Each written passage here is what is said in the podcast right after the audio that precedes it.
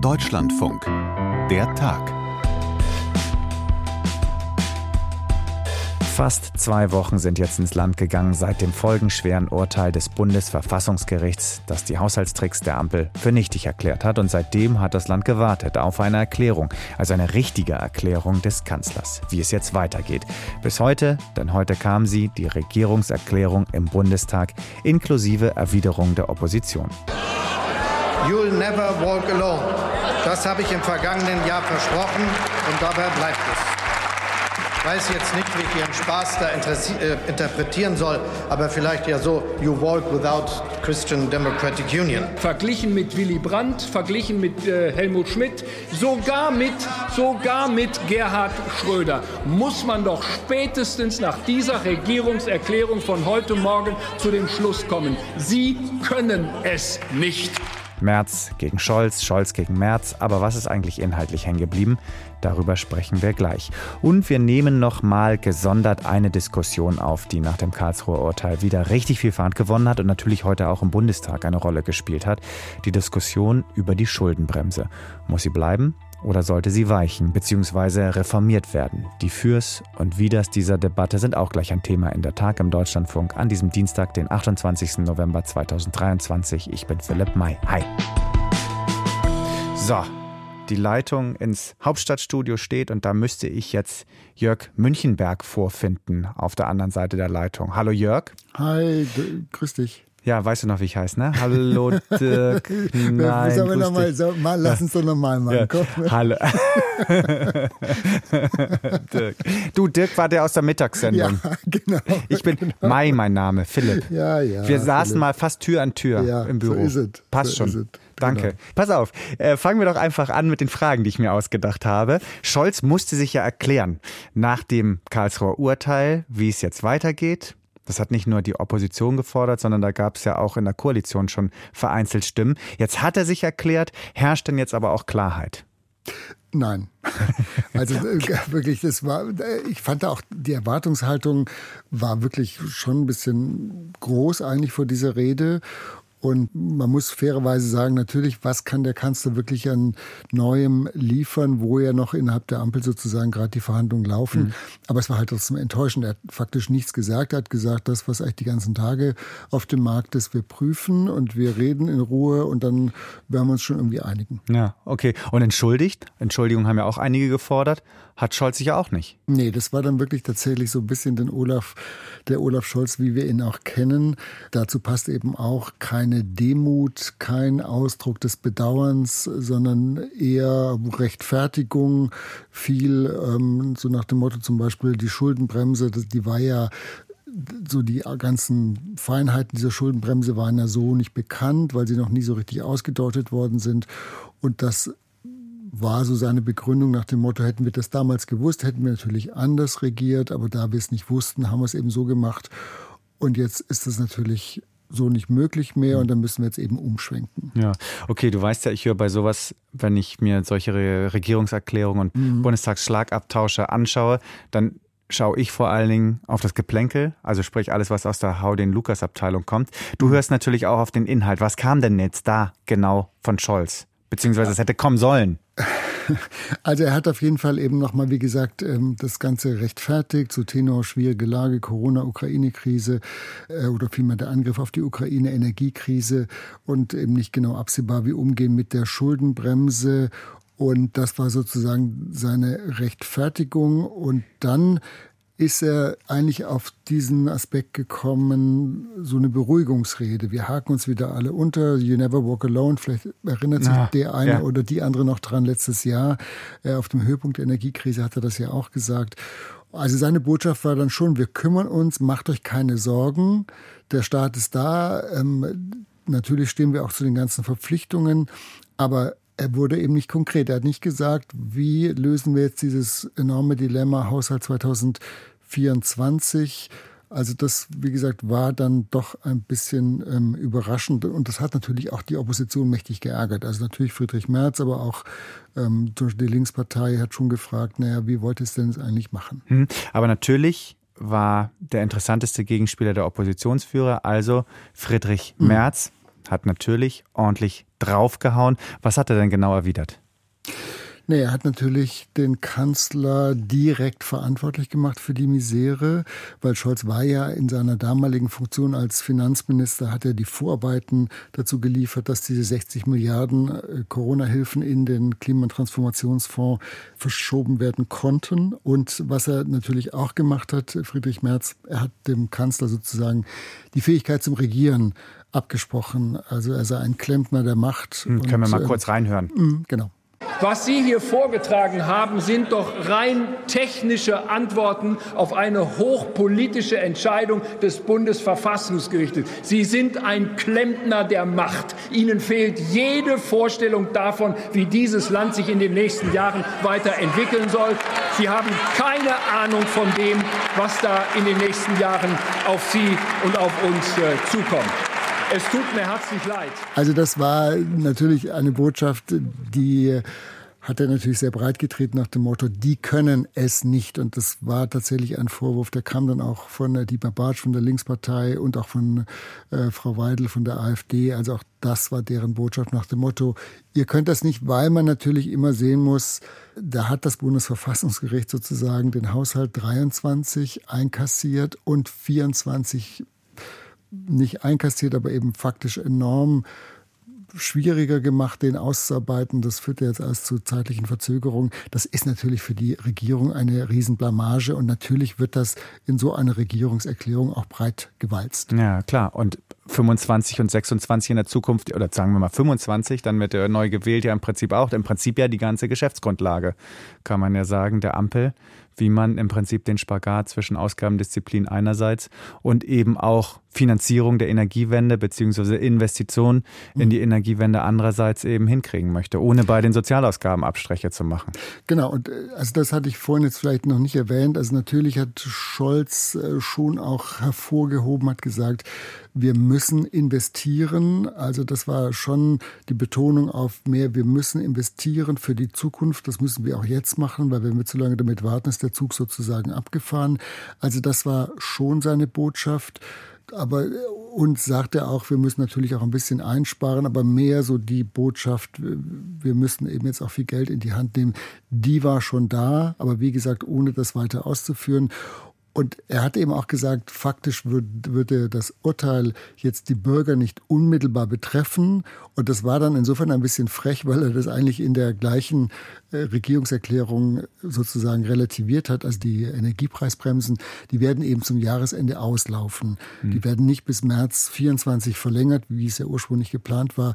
Und das ist also Scholz hat es nicht begründet, wir brauchen die nicht mehr, die Speicher sind gut gefüllt, die Preise sind runtergegangen. Aber natürlich ist das eine Auswirkung dieser Entscheidung und insofern kommt das natürlich schon auch bei den Bürgern an. Okay, also der rhetorische Versuch, die Bürger im Prinzip wieder einzuschläfern, ordentliche Portion Baldrian hm. ins Getränk zu rühren, ist alles gar nicht so schlimm. Wir können weiter schlafen sozusagen. Wir machen das schon. Ihr könnt weiter schlafen. Wir machen das schon. Ja, also das ja.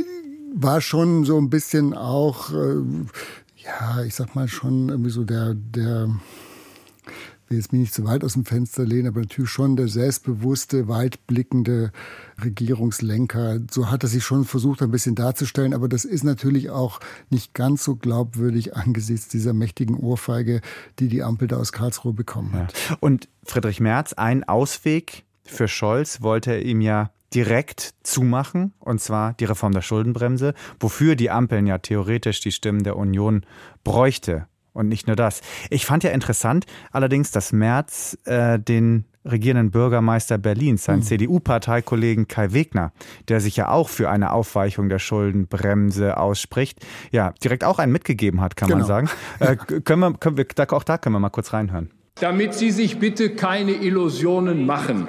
Wir werden an der Schuldenbremse des Grundgesetzes festhalten und versuchen Sie erst gar nicht, einen Keil in die Union zu treiben. Wir versuchen Sie es erst gar nicht. Die Entscheidungen werden hier im Deutschen Bundestag getroffen und nicht im Rathaus von Berlin. Tja, nicht im Rathaus von Berlin. Da sitzt eben jener Kai Wegner. Oder dürfen sich ja wahrscheinlich auch noch ein paar mehr Ministerpräsidenten aus der Union angesprochen fühlen. Ja, ja, und ich meine, auch Kai Wegner wird sich da echt bedankt haben, dass der, der Merz ihn da so öffentlich so ein bisschen abwatscht. Aber das ist natürlich, ähm, und es wurde später auch in der Debatte aufgegriffen, das war nicht ganz korrekt, was Merz da gesagt hat, auch im, im Sinne von, es gibt bei der Union eben wirklich unterschiedliche Lager und gerade weil dieses Urteil des Bundesverfassungsgerichts sich eben auch sehr stark auf die Haushalte der Länder auswirkt, also Schleswig-Holstein zum Beispiel hat ja jetzt einen, einen Nothaushalt ähm, erlassen müssen, also auch da gibt es eben verschiedene Stimmen, die sagen, wir müssen vielleicht noch mal an die Schuldenbremse ran weil die da alle jetzt Probleme bekommen, auch mit ihren Haushalten. Also insofern war das schon auch von Merz heute sehr robust, der da dem Kai Wegner einfach eins mitgegeben hat, wohl wissend, dass eben andere Unionsministerpräsidenten das eigentlich ganz genauso sehen. Das ist auf jeden Fall ein Statement fürs Archiv von Friedrich Merz. Das, den könnte man möglicherweise in den nächsten Monaten noch ein paar Mal hervorholen, weil das könnte eine richtige Bewährungsprobe für ihn werden. Ja, das stimmt.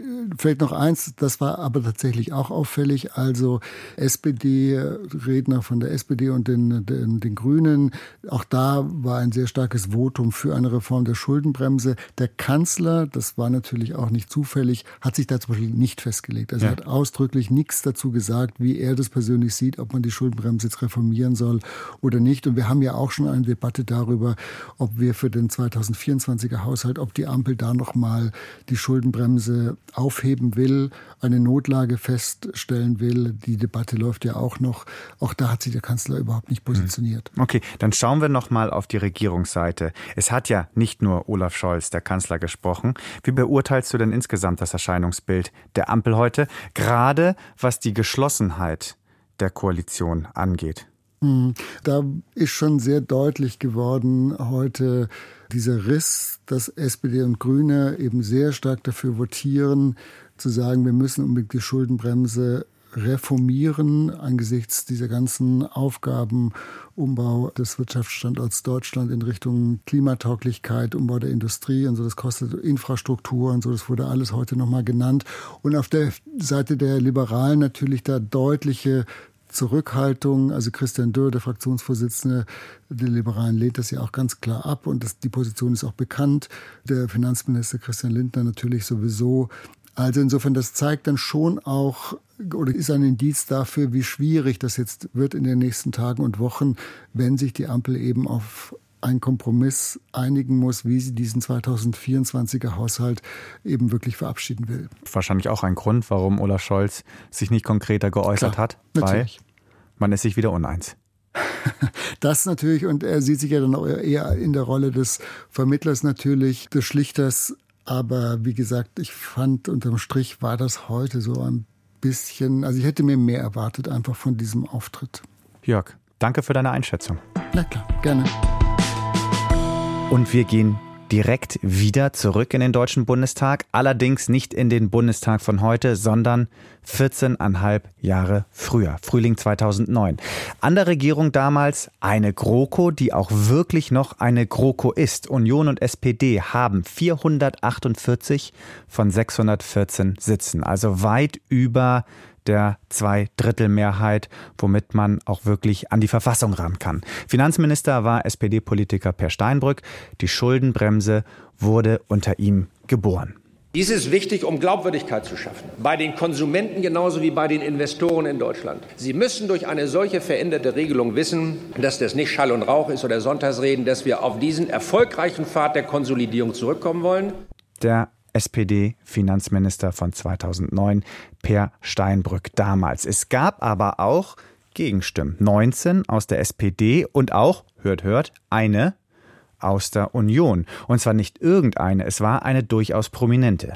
Es äh, ist zum ersten Mal, dass wir in die Verfassung Eurobeträge schreiben, dass wir Jahreszahlen in die Verfassung schreiben, dass Berechnungsverfahren Gegenstand von Verfassungsbestimmungen äh, werden. Norbert Lammert hat da in unser Deutschlandfunk-Mikrofon gesprochen. Immerhin damaliger Bundestagspräsident. Er stimmte als einziger aus der Union gegen die Schuldenbremse. Und jetzt tobt die Diskussion wieder. Ist die Schuldenbremse noch zeitgemäß? Nimmt sie dem Staat wichtigen Handlungsspielraum? Deswegen habe ich mir einen Fachmann eingeladen. Markus Wolf ist Wirtschaftsredakteur bei uns im Deutschlandfunk und promovierter politischer Ökonom. Hallo Markus. Hallo Philipp. Tauchen wir jetzt doch noch mal am Anfang vielleicht noch mal ganz kurz ein in die Geschichte. Warum wurde 2009 in Deutschland überhaupt die Schuldenbremse beschlossen? Ja, also die Grundidee damals war politischer Natur und man hat es eben auch schon gehört in dem Ton von Per Steinbrück. Also das war schon sehr stark auch moralisch aufgeladen und die Idee war, man will der Bequemlichkeit einzelner Regierungen so eine dauerhafte Verfassungsregel entgegensetzen. Also es war im Prinzip darunter so eine Art Verhaltensannahme.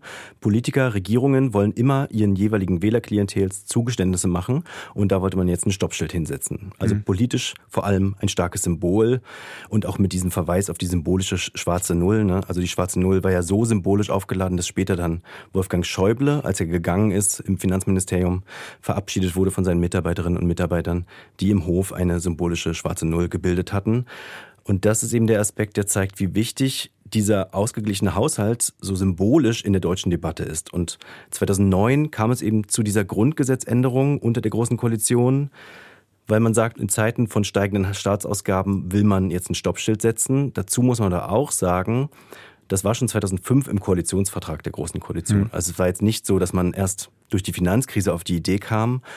Und das war damals eben eine außergewöhnliche Wirtschaftskrise und schon also beachtenswert, dass die Regierung sich da dafür einsetzt, in die Verfassung so eine Regel zu schreiben. Und mhm. in dieser Zeit setzt man also auf eine Grundgesetzänderung. Vorher gab es immer so eine Investitionsregel, also die Neuverschuldung hatte sich an den geplanten Investitionen zu orientieren. Und jetzt also eine absolute Regel für den Bund gelten, maximal 0,35 Prozent mhm. dürfen die Neuverschuldung betragen wenn du 2005 ins Spiel bringst, das war ja natürlich dann auch so die Zeiten, weiß ich noch, wo Deutschland unter dem Kanzler Schröder immer die Maastricht-Kriterien gerissen hat und auf einmal ja der, der böse Bube der europäischen EU-Wirtschaft sozusagen war. Genau, ja, das hatte natürlich alles einen Vorlauf und äh, das hat auch einen Vorlauf in der wirtschaftswissenschaftlichen Debatte auf eine Art, weil das ist eben nicht nur der Kampf von um politische Mehrheiten, äh, sondern auch ein Kampf von wirtschaftswissenschaftlichen Denktraditionen.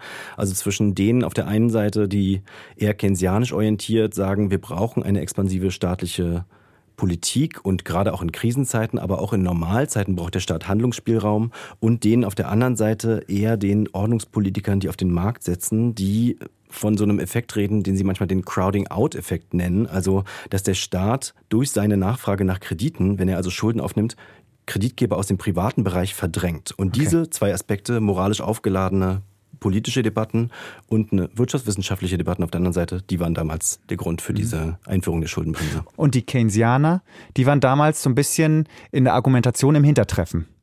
Ja, kann man so sagen. Also auch in der SPD und in der CDU sowieso eher in der Minderheit. Ich weiß jetzt nicht, ob da Norbert Lammert jetzt äh, keynesianisch geprägt war und deswegen das problematisch fand oder eher aus grundsätzlichen Überlegungen. Aber das war für lange Zeit, war das eine absolute Minderheit in ja. der deutschen wirtschaftspolitischen Debatte. Okay, so, das war 2009 und jetzt erinnern wir uns an die aus deutscher Sicht glorreichen Zehnerjahre, denn wir wurden Fußballweltmeister. Nein, Quatsch. Denn das war ja tatsächlich die Zeit der schwarzen Null, des Schuldenabbaus. Die Wirtschaft boomte.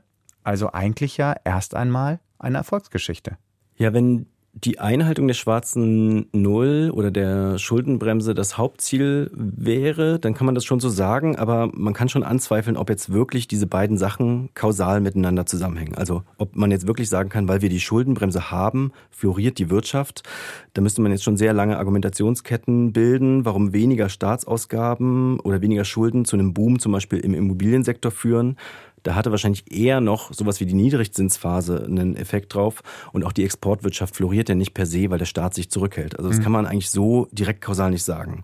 Vielleicht ist es eher andersherum ein Zusammenspiel, weil die Wirtschaft florierte, konnte man sich in der Zeit sehr bequem machen mit der Schuldenbremse und musste eigentlich keine unbequemen politischen Debatten führen, weil es war sehr einfach, die Schuldenbremse einzuhalten. Ja. In Zeiten strengender Steuereinnahmen und wo die Wirtschaft floriert, da ist es eben relativ einfach und auch ein Finanzminister wie Wolfgang Schäuble hat es da einfach gehabt. Ja. Also auch hier ist der Grund, warum man damals so stark auf den Schuldenabbau gedrängt hat, eher ein politischer in den 2010ern.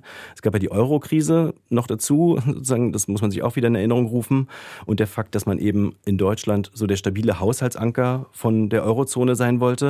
Und dann hat man auch in dieser Zeit natürlich mit Nebenhaushalten, sogenannten Schattenhaushalten gearbeitet. Und so sind manche Schulden eben nicht ganz so offensichtlich im Haushalt erschienen und nicht in allen Jahren. Ah, das ist äh, interessant. Also diese Schattenhaushalte, das ist im Prinzip eine direkte Folge von der Schuldenbremse?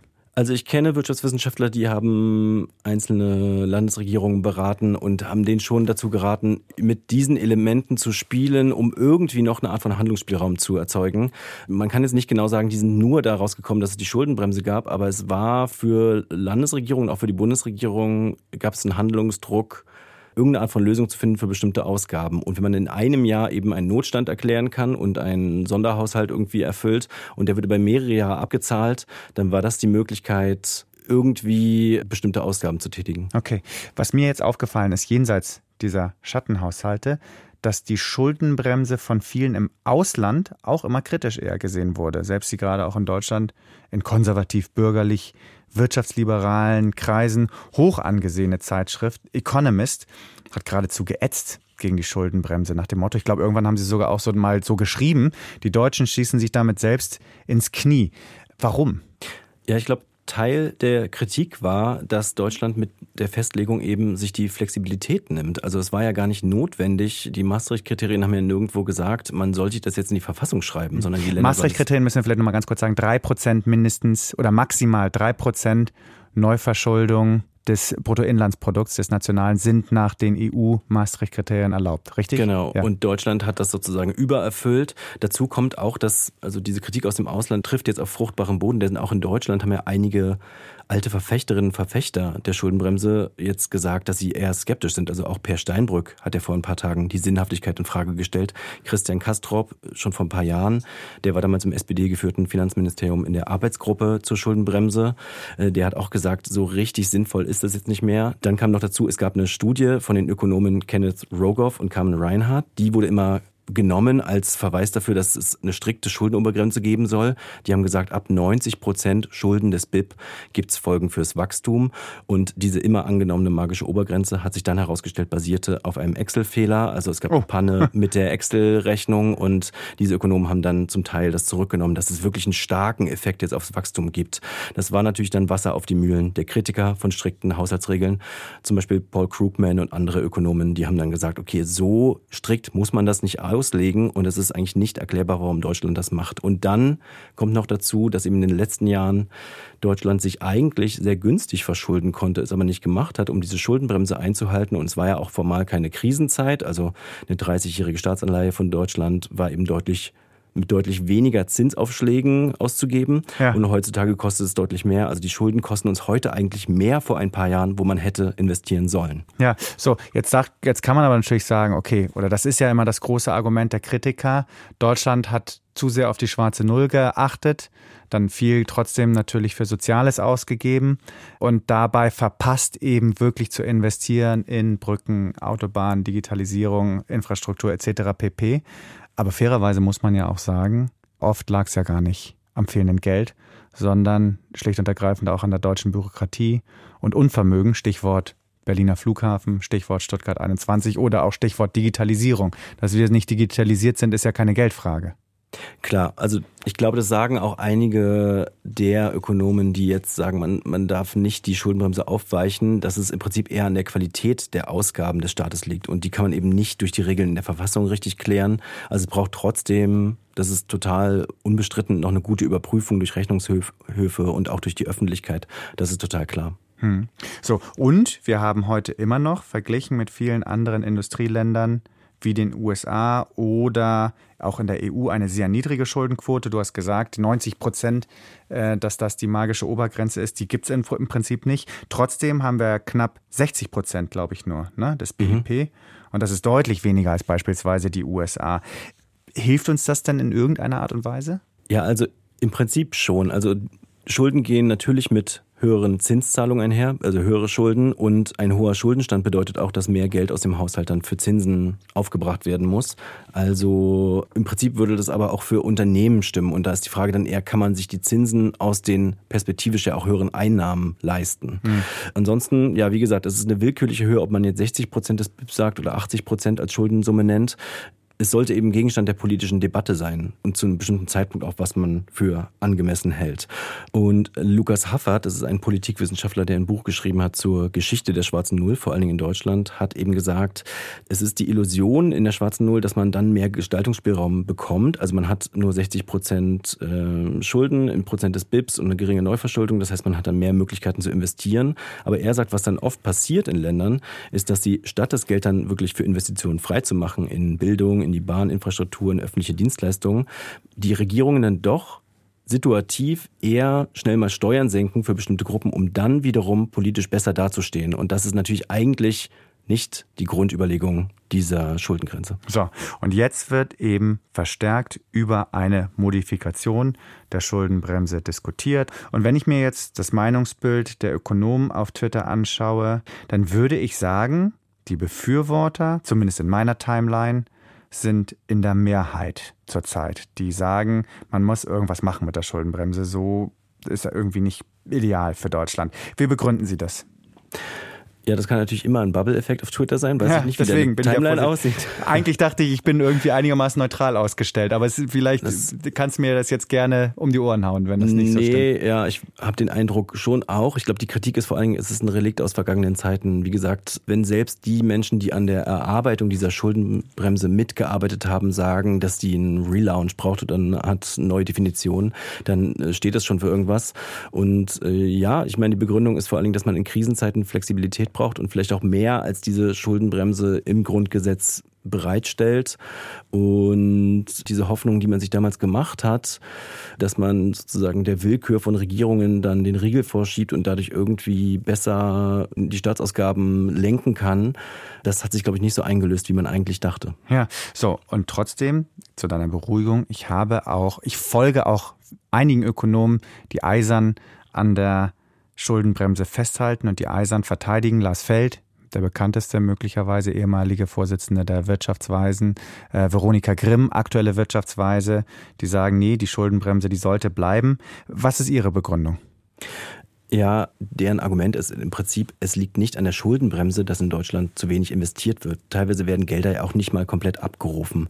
Und es ist im Einzelfall nicht wirklich überprüfbar, ob man jetzt wirklich sagen kann, ist irgendwas investive Investition oder ist es konsumtiv? Also wie, wenn man so eine Schuldenbremse erstmal wirklich aufweicht und sozusagen diese Definition aufweicht, dann ist sie eigentlich wirkungslos. Ja. Und ja, in der öffentlichen Debatte war eben das bis jetzt sehr unklar. Ja, apropos öffentliche Debatte, es gibt noch einige Verteidiger der Schuldenbremse. Das sind die deutschen Bürgerinnen und Bürger. Wenn man die fragt, ist deren Meinung total klar. Trotz Krise, die Deutschen sind für die harte Schuldenbremse. Wie erklärt sich das? Ich glaube, man hat lange mit so stark moralisch aufgeladenen Bildern gearbeitet, auch mit der schwäbischen Hausfrau und mit. Ähm, Habe ich neulich Daniel Bayers, grüner Finanzminister von Baden-Württemberg, der ist auch für die Modifikation der Schuldenbremse. Habe ich ihm auch direkt die schwäbische Hausfrau von Last geknallt im Interview. Gleich ja, erste Frage. Ja. Ich meine, genau, und so eine Bilder verfangen halt ja. total. Deswegen kann ich mir schon vorstellen, dass ja. es für viele Leute ähm, eine große Tugend ist, sozusagen gut zu haushalten. Und gleichzeitig muss man natürlich sagen, dass ein, ein Staat anders haushaltet als jetzt ein Privathaushalt und Investitionen natürlich auch gut Wachstum kreieren können für die nächsten Jahre. Und das ist vielleicht bei Privathaushalten nicht immer der Fall, vielleicht noch eher bei Unternehmen. Also deswegen muss man manchmal aufpassen, wie man mit so privat wirtschaftlichen oder aus Privathaushalten stammenden Bildern arbeitet in der Debatte über öffentliche Haushaltspolitik. Das ist dann auch nicht ganz, nicht ganz korrekt. Aber ja, das Bild kriegt man nicht mehr ganz eingefangen und das äh, verstehe ich dann ein Stück weit auch, dass viele Leute in Deutschland dann denken, nee, sie wollen dann auch dran festhalten. Markus, vielen Dank für diesen Rundumschlag. Bin ich jetzt um einiges schlauer geworden. Danke dir. Vielen Dank.